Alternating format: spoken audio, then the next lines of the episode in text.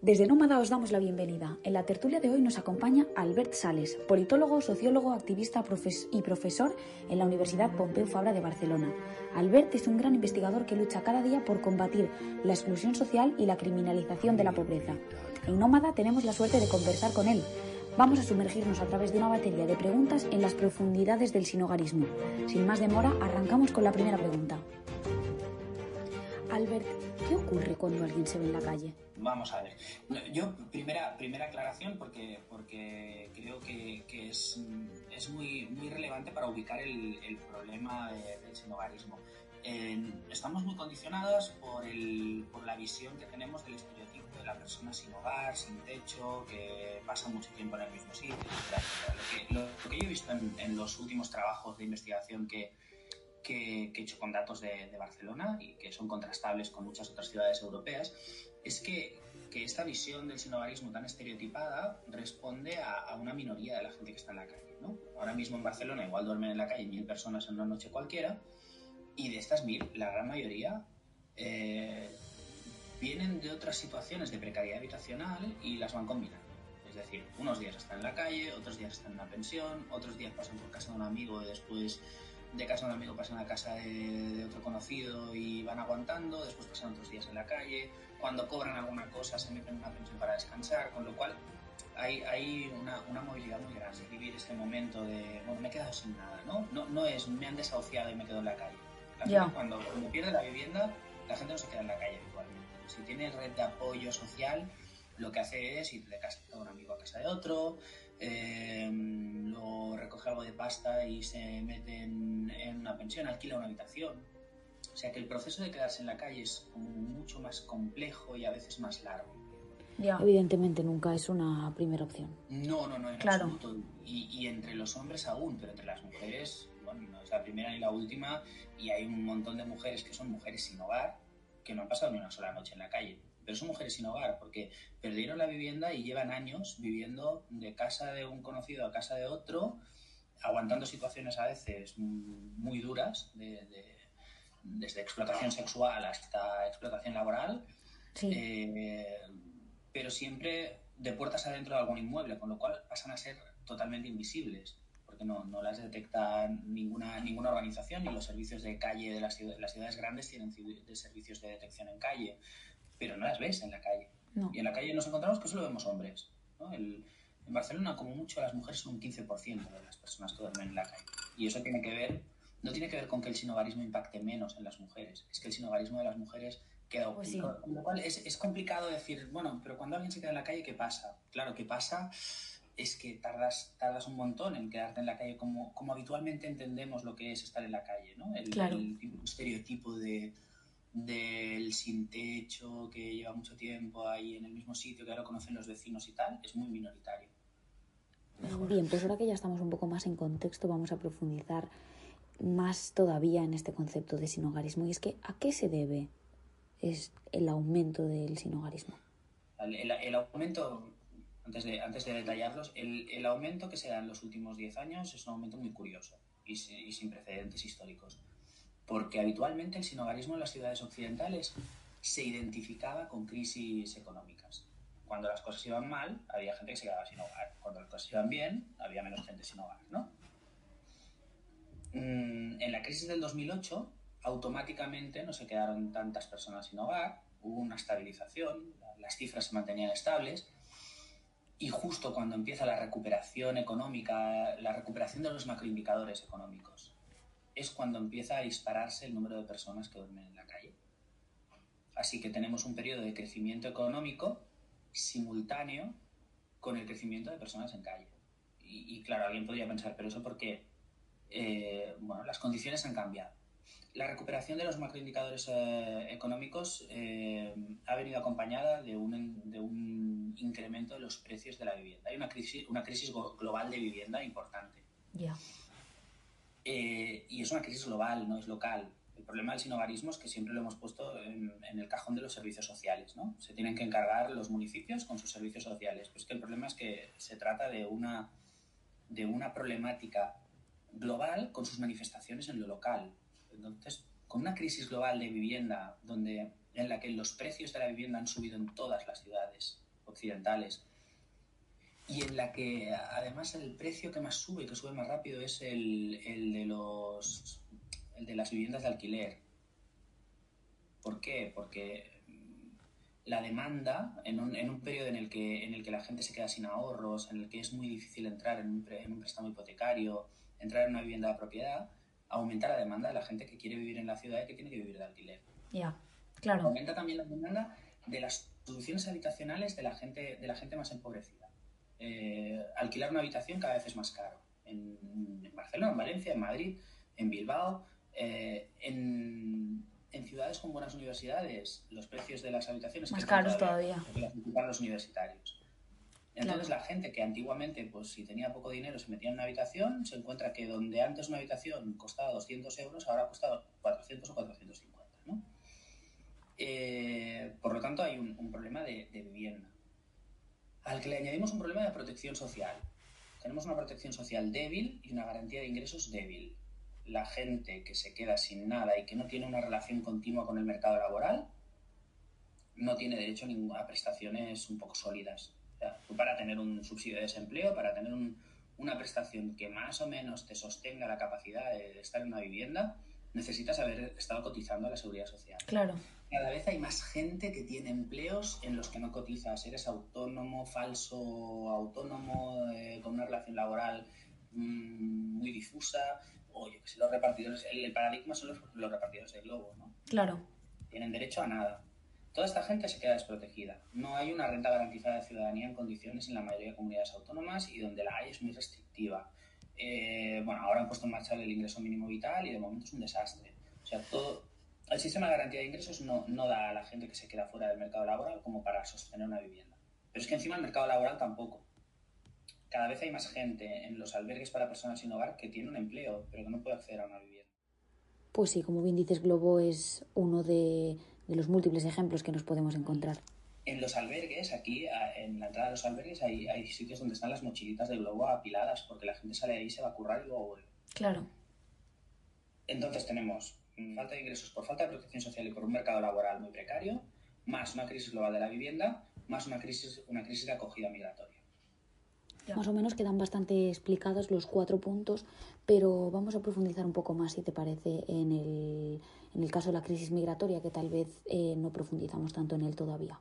Es gente de la Europa del Este, pero también hay mucha gente francesa, alemana o italiana con trayectorias de exclusión social en su país o en su ciudad, que se van moviendo de ciudad en ciudad que, bueno, al final recalan en, en alguna ciudad donde, donde más o menos pues, recursos asistenciales y donde se sientan a gusto. Y de estos hay en todas las ciudades europeas, porque la gente se mueve, ¿no? Y luego tenemos los extracomunitarios que vienen con un proyecto migratorio eh, con, objetivo, con el objetivo de, de, de, obtener un empleo y de tener algo de recursos económicos, y, pero que les sale mal la jugada, por decirlo de alguna forma, ¿no? Que una vez están aquí, eh, no tienen red de apoyo, no consiguen un empleo, están, están eh, condenados a la irregularidad administrativa, porque una regularización es, es una utopía, eh, y que, no sé, en un momento dado cualquier contingencia los deja descubiertos. Ya. No sé, me viene a la cabeza una señora eh, que, que, está siempre, cada día está en el mismo sitio pidiendo limosna al lado de un supermercado, y es una señora que vive en una habitación de realquiler. Eh, vaya, vive porque Caritas le paga la, la, habitación de realquiler, si no estaría en la calle. Y esta señora estuvo muchos años trabajando, es una mujer nigeriana y se dedicaba a limpiar, a limpiar casas. Hasta claro. que un día se cayó haciendo los saltos de un armario y se rompió la cadera. Y desde entonces no solo va coja, sino que no tiene posibilidad de ganar dinero de ninguna otra forma. Pues como este caso, un montón. Montón. O los temporeros que vienen, hacen la temporada y luego hacen la temporada de la fruta y luego se van a la ciudad y sobreviven como pueden y piensan, bueno, ya algo pillaré por algún lado Mm. Y al final el deterioro que supone estar en la calle los lleva a, a una situación más cronificada. ¿no? Claro. Eh, en los centros de acogida para personas sin hogar cada vez hay más gente extracomunitaria que se cronifica en los centros porque no tiene posibilidad de, de sostener ni un empleo ni una vivienda porque son, están condenados a la irregularidad. Y no hay forma de, de hacer un trabajo social, una intervención social con ellos porque cualquier cosa que hagan los servicios sociales choca con el hecho de que van a ser van a estar en situación de irregularidad toda la vida, con lo cual eh, hay poco recorrido.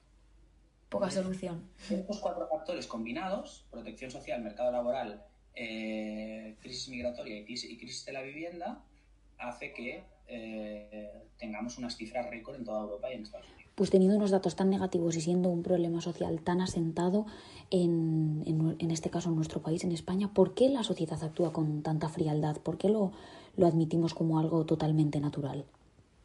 ¿no? Porque vemos, por ejemplo, cómo la sociedad se vuelca cuando hay algún caso de violencia de género y me parece muy bien, es una causa por la que también tenemos que seguir luchando, pero esto también, ¿no? Es una situación que nos rodea y que necesita de, ayuda ciudadana. Claro, nadie hace nada eh, porque... Porque ¿qué podemos hacer? O sea, nuestra sociedad responde en, en la medida en que la respuesta pueda ser asumible ¿Eso qué significa? Que, nos volcamos con cosas que son anécdotas, nos volcamos con recoger alimentos. Porque a todo el mundo le sobran alimentos. En el fondo nuestra sociedad eh, genera, está, desperdiciando un montón de alimentos. Acabamos tirando el 30% de lo que se produce, con lo cual repartir alimentos a los pobres es cómodo y encima mm, sientes que estás haciendo algo. El problema es que la gente lo que necesita es vivienda. ¿Y quién tiene viviendas de sobras para ir repartiéndolas? No, nadie. Sí, hasta, el, pequeño propietario que tiene dos pisos y los pone en alquiler, viene la gente, el agente de la propiedad inmobiliaria o te viene, te viene el administrador de fincas y te dice, oye, que estás haciendo el primo, que estás cobrando 600 eh, euros por el piso cuando podrías estar cobrando 1000. Y al final acabas subiendo los precios. Sí. Y fastidiándole la vida a una, a una, familia que se tiene que ir de la ciudad y sustituyéndolos por, por, no sé, por algún, por algún ejecutivo de otro país que viene a pasar unos días o, colocándolo al piso, de alquiler, al, el piso en el mercado de alquiler turístico. Con lo cual, se trata de una necesidad que solo, solo puede ser cubierta por vivienda. Y entonces, claro, repartir viviendas, ¿quién reparte viviendas? Como si, fuera, como si fueran paquetitos de Es imposible, ¿no? Luego, la sensación de impotencia de, de, tanto de las personas individuales como de las ONGs, como de los servicios sociales, los servicios sociales municipales atienden a un montón de gente. Yo no sé cómo está la cosa en Valencia, pero aquí en Barcelona desde el 2008 se ha pasado de, unas 1.100 plazas de, acogida para personas sin hogar, programas de pisos, eh, centros residenciales, albergues, a unas 2.000, ahora mismo 2.600 plazas. Y es que ahora encima con toda esta situación... O sea, en cambio, el número de gente que hay en calle ha pasado de 600 a 1.000. En una noche cualquiera, de 600 a 1.000. Claro, ha subido un 40% el número de personas que están en la calle, pero es que ha subido un ciento y pico por ciento el número, de, el número de personas que están atendidas. Con lo cual hay una sensación de impotencia importante por parte de los servicios sociales y de las propias ONGs que atienden a estas personas. Al final se acaba culpando a todo el mundo entre ellos, porque las ONGs lo que dicen es que los servicios sociales no están atendiendo a todo el mundo. Los servicios sociales dicen es que, es que no sé, hace cinco años me gastaba 20 millones en esto y ahora me gasto 35. Claro. 35 millones de euros, es que ya no, ya no hay para más. Entonces subimos la, tiramos la pelota hacia arriba, ¿eh?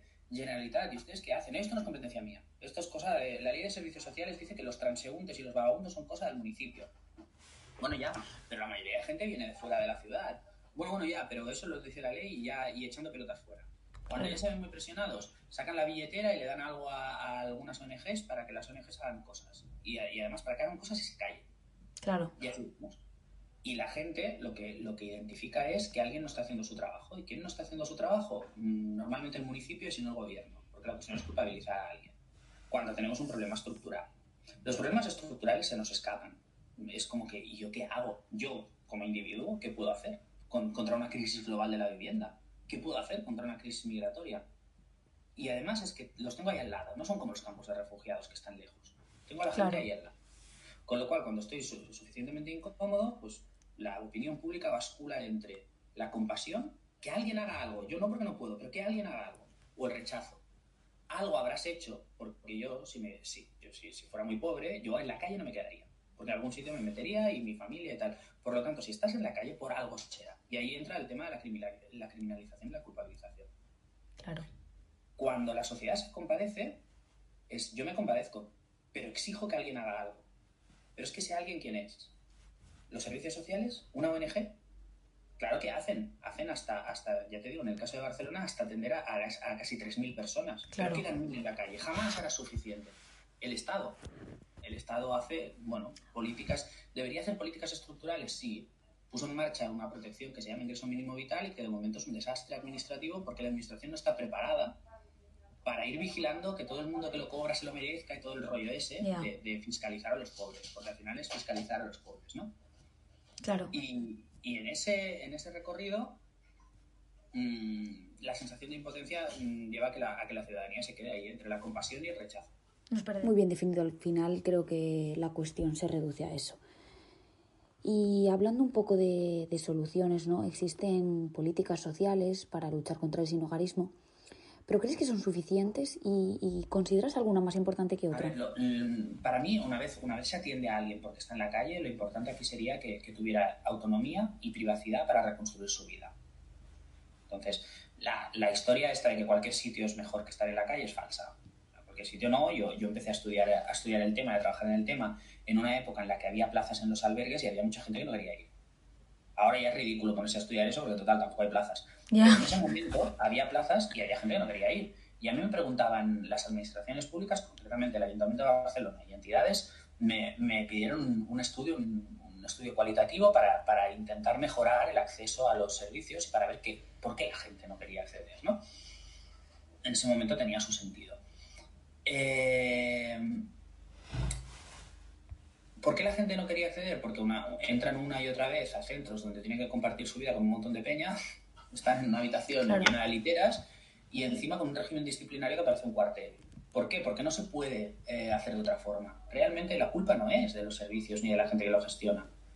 Es que vivir un montón de adultos, cada uno con sus problemas y sus traumas, metidos en una habitación de literas, conlleva un régimen disciplinario. Requiere, por ejemplo, pues cosas tan tontas como que, las propiedades estén controladas en taquillas con llave y, que, y que en las habitaciones solo se pueda entrar a dormir. Unas normas que nos recuerdan a cuando nosotros íbamos de colonias, ¿no? Te decían los monitores. Campamento. Eh, a las habitaciones solo se entra a dormir. ¿Por qué? Porque si no, que es un caos, porque es una leonera. Si la gente entra y empieza a sacar cosas en medio del día y luego hay, hay suspicacias, es que me ha desaparecido no sé qué, pues entre los chavales lo hacemos. Solo se entra a dormir. Imagínate con 50 tacos, después de haber pasado por la calle, con una trayectoria vital de mierda, que encima te digan, no, es que tienes, si tienes que entrar en la habitación le tienes que pedir permiso a una educadora, a un educador social. Y te encuentras pidiéndole permiso a un chavalito de veintitantos de, ¿me dejas entrar en la habitación? Eso, eso es mm, devastador para el amor propio de cualquiera, ¿no? Y luego, que allí tienes una situación en la que, en la que reconstruir tu vida es muy difícil, porque es que ni tan solo puedes reconstruir los lazos familiares, no puedes invitar a, a tu hijo o a tu hija que te venga a ver porque dices, aquí, en, esta, en este sitio. Claro. Eh, una vez se atiende a las personas, hay que atenderlas en, espacios donde puedan reconstruir su vida. Y eso significa tener viviendas disponibles y de ahí el triunfo de, metodologías como el Housing First. Pones a una persona en una vivienda y le das apoyo, pero esa vivienda es tu casa. Y es tu casa de forma indefinida. Y no tienes una fecha de caducidad como en el albergue. En los centros residenciales, en, muchas ciudades de, España, el centro residencial te dejan estar tres días en un albergue. Y al cabo de tres días, vete a, otra, vete a otro sitio. En las ciudades que ya asumieron que la gente llegaba y se quedaba, las grandes, los albergues al principio eran de tres meses, después de diez, después de diez meses, después de un año. Después, ahora ya, ya no saben cuánto tiempo pueden estar, porque total, como no hay salida, como no encuentran forma de salir de ahí, se va alargando. Pero aún así hay una temporalidad. En cambio, con, con proyectos Housing First o Housing Led, colocas a la gente en, en, pisos y a partir de ahí empieza el trabajo, ¿no?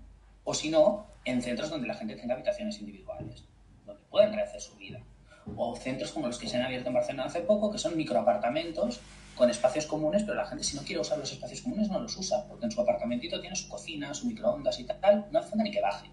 Y se da autonomía para que la gente reconstruya su vida. ¿no? Eso cuando atendemos a quien ya está en la calle.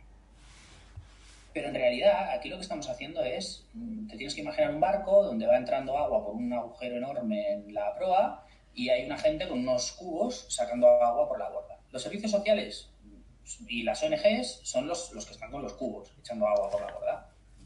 Que ponemos Housing First, historias eh, más sofisticadas y ayudamos mejor a la gente a salir del pozo de estar en la calle. Ahí, pues en lugar de tener un cubo así, tienes un cubo más grande. O tienes una bomba de, agua. Genial. Pero sigue entrando agua, oye. Para poner, para poner o para parar esta, esta entrada de agua, lo que necesitas son políticas preventivas. Y políticas preventivas mm, ya no están en el ámbito de los servicios sociales, no las pueden hacer las ONGs. Las políticas preventivas tienen que, hacer, tiene que hacerlas el Estado. Y tienen que ser coordinadas y además tiene que haber una incidencia política en la Unión Europea para que vayamos a una. Porque las políticas preventivas pasan por plantearnos el control migratorio, si vamos a condenar a la gente a la irregularidad de por vida o no, si esto tenemos intención de cambiarlo algún día, también por la garantía de ingresos. ¿Tenemos derecho a tener unos ingresos por el simple hecho de ser ciudadanos, sin estar vinculados al mercado laboral? El ingreso mínimo vital tenía que ser un primer paso, pero es un primer paso, primero que no está funcionando, pero segundo que además las cuantías dan pena. Y dan pena en ciudades como Barcelona, Madrid, Valencia, Bilbao. Porque en lugares, en espacios rurales aún puedes, puedes pasar con 400 y pico de euros, pero, pero como sobrevives en Valencia con 400 euros? O comes o duermes. Exacto, tienes que elegir entre comer y dormir. Entre comer o dormir, acabas alquilando una habitación y yendo a un comedor social. Claro. Pues no hemos acabado de solucionar el problema. Y después, políticas de vivienda.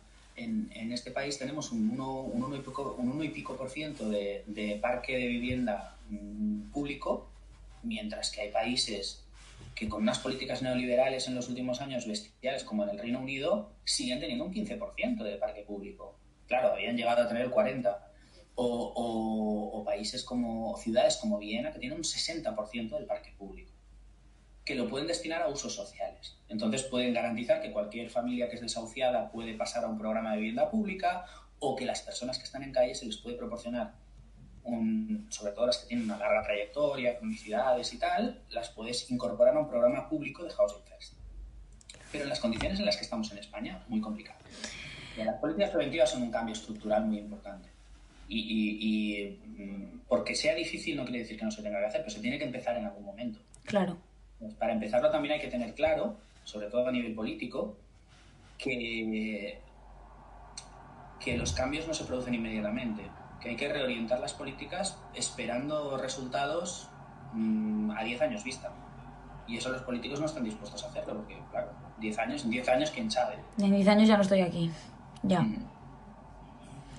Pues al, al, margen de todo esto, eh, hablando de los programas de ayuda y todo esto, pues a nivel mundial eh, leí varios estudios que decían que en Finlandia parecía, o sea, que son como los más efectivos.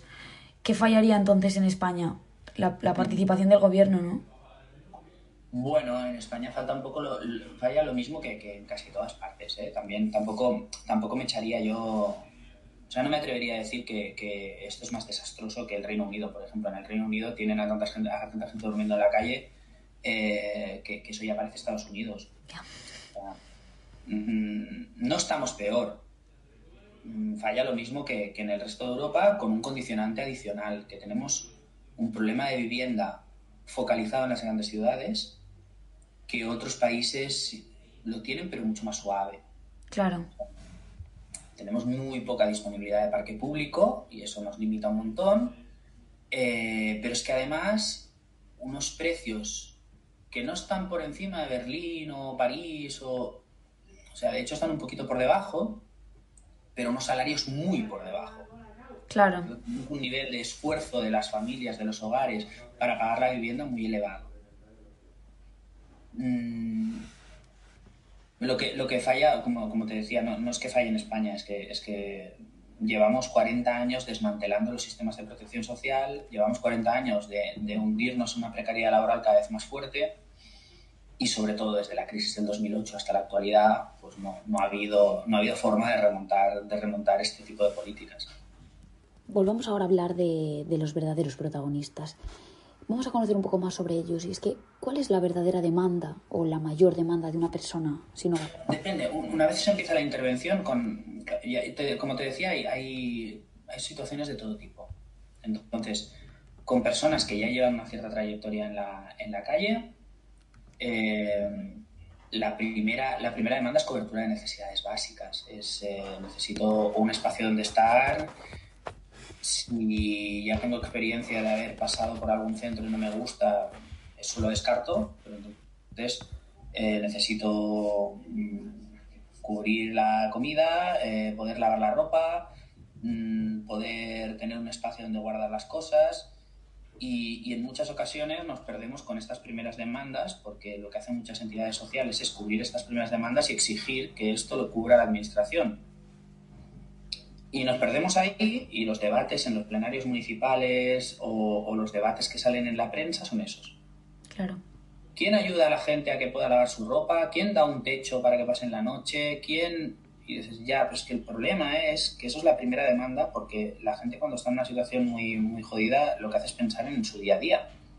Pero en realidad la necesidad, cuando tú trabajas Yo, he hecho investigación que, consistía en estar muchas horas en, parques, plazas, pasar la noche charlando y ver. Cuando vas, vas escarbando en estas demandas, la demanda al final es de estabilidad. La gente lo que busca es estabilidad. Estabilidad y un proyecto de vida.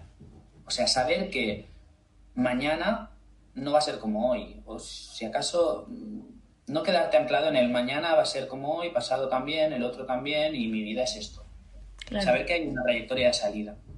Y esta trayectoria hace la estabilidad. Y la estabilidad pasa por estabilidad habitacional, estabilidad económica, que entre algo de dinero con cierta seguridad, y una estabilidad emocional que eso es mucho más difícil de, identificar por la propia persona, pero que, uno, bueno, todos los estudios lo que nos indican es que pasar por la calle genera traumas y son traumas que se tienen que trabajar en algún momento u otro, ¿no? Y, y en, en, realidad, desde la propia persona, lo que sale cuando tú vas hablando y tal es que lo que buscan es estabilidad y seguridad en su vida. Seguridad en sentido amplio. Claro. No seguridad de que no les peguen una paliza, que también, pero seguridad Mm, de saber que, que, no te vas a quedar sin tus cosas porque un día va a llover, se va a quedar todo mojado, te vas a ir no sé dónde y luego va a pasar el servicio de limpieza y lo va a tirar. Claro. Seguridad de que, de que, bueno, tengo un sitio donde estar caliente por la noche. O sea, seguridad sin una fecha de caducidad. De entro en un albergue y ya me han dicho que en tres meses me tengo que ir. Claro, como que siempre buscando otra cosa. La, la, la, principal, la principal demanda cuando con tranquilidad y a charlar con la gente con tranquilidad es estabilidad, estabilidad y seguridad. Perfecto. Hablemos ahora de algo que a mí por lo menos me ha llamado mucho la atención y es lo que muchos estudios denominan como herencias del sinogarismo, ¿no? Entre comillas. Eh, son dos cosas principalmente. Pues hace años se aprobó la ley de vagos y maleantes y esto se sigue considerando una herencia del sinogarismo y también que la atención a todas estas personas sin hogar eh, estuvo realizada principalmente eh, por entidades religiosas. ¿Consideras que estos dos rasgos de la herencia son algo negativo o positivo? que las entidades religiosas protagonizan o son las que, las que al final la están dando, dando mayor servicio, incluso cuando el servicio lo da la administración, es así. Porque en muchas ocasiones la administración ha llegado tarde a, la atención a personas sin hogar. los servicios sociales son municipales, hay unos centros de servicios sociales para la gente que tiene domicilio, que ahí sí trabajan funcionarios, pero a partir de los 2000 las ciudades más grandes empiezan a tener servicios para personas sin hogar y estos servicios ya llegamos a un momento que la administración no puede crecer porque hay unas leyes de, limitación presupuestaria, porque ya hay muchos funcionarios, estamos en otro paradigma y ya el crecimiento se hace subcontratando servicios a través de concursos públicos.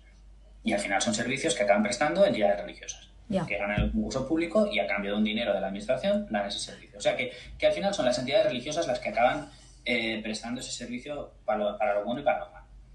Que la herencia sea negativa o no, bueno, yo es que creo que, que, que, sean religiosas o no sean religiosas, cuando lo que te mueve o cuando lo que mueve la prestación del servicio es la compasión, tenemos una limitación está bien, la compasión es bonita, es un sentimiento humano, mm, pero, pero tenemos que hablar de derechos. No tenemos a unos, a unos individuos distintos de, los demás, son personas con derechos, eh, con lo cual se tiene que respetar su autonomía, se tiene que respetar su privacidad. Y, y los discursos de exigencia hacia la administración o de exigencia hacia la sociedad deben pasar por el derecho, por los derechos, no por, por qué penita me dan, dame algo para ayudarles. Ya. Porque si tenemos a la gente convertida en objeto de política social en lugar de ser sujetos políticos, acabamos situándonos en un plano superior. Es, yo te diré lo que tú necesitas. Lo que tú necesitas es comportarte bien dentro del albergue y si te lo, y si te lo ganas, ya veremos si llegas a otro, a otro nivel ¿no? de, prestación, de prestación social. Claro.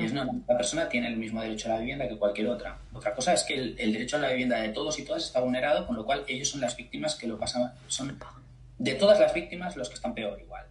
Pero eso no significa que no tengamos que, tengamos que abandonar el discurso de derechos porque ellos son otro tipo de pobres, tan desgraciados, tan desgraciados, que con cualquier cosa se conforman. Claro. Dicho esto, hay entidades religiosas que son, que, que hay de todo.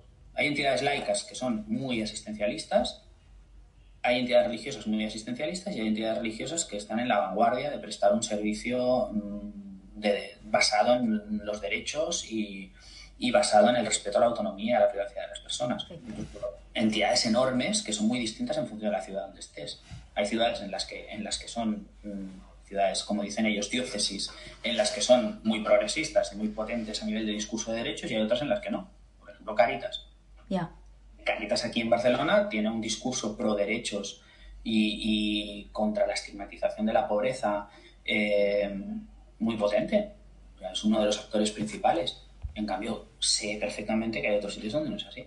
Claro, sí, sí, es dentro de todo hay un mundo enorme.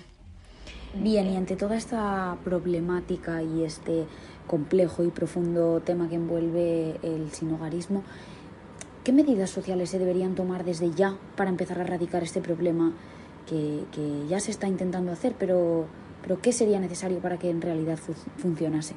Necesitamos cambiar el paradigma entre ahora mismo tenemos, no tenemos políticas de prevención, tenemos unas políticas de atención a las personas en situación de sin hogar basadas en, la emergencia y en, el asistencialismo, en proveer un techo, y luego no tenemos políticas que nos garanticen que las personas no recaigan.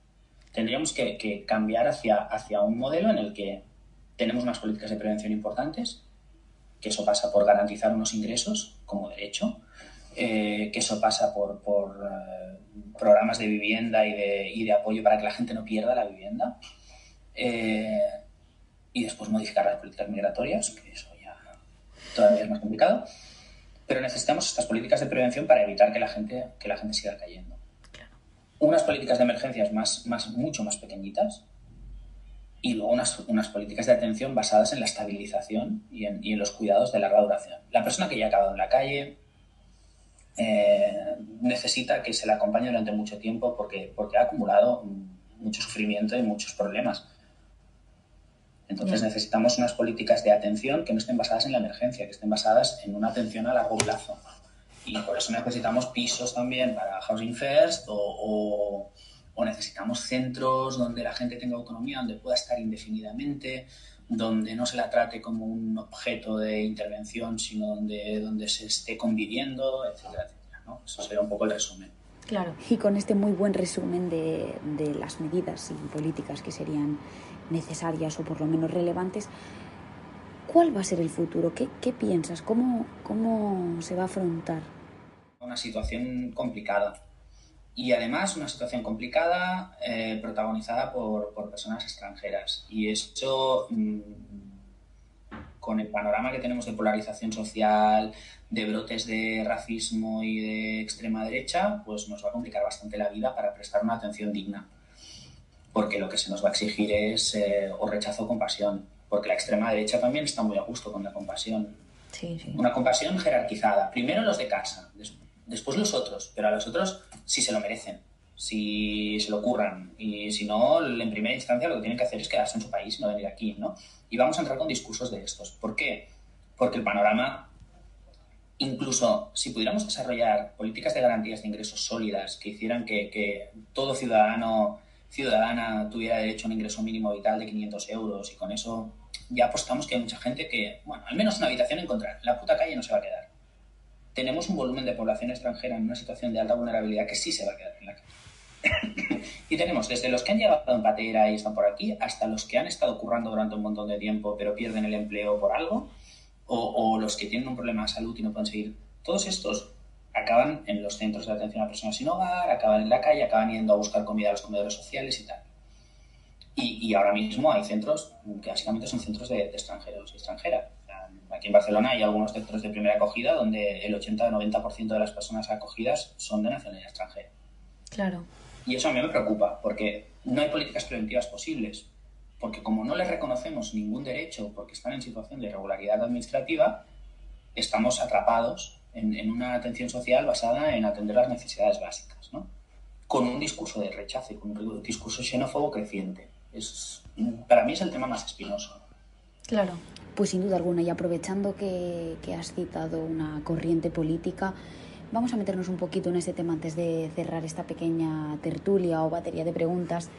Y es que, ¿consideras que las entidades políticas están actuando correctamente o, o todavía les queda mucho? No tienen ni pajolera idea de lo que está pasando no saben interpretarlo mm, ni tan solo en los, en los plenarios municipales. Aquí tenemos a derecha e izquierda diciendo las mismas cosas y, con muy poco criterio técnico. Al final todo se mueve por la compasión, las personas que están en la calle se, consideran los, los, marginados de entre los pobres y, y al final siempre, siempre se acaban haciendo políticas residuales para esta gente.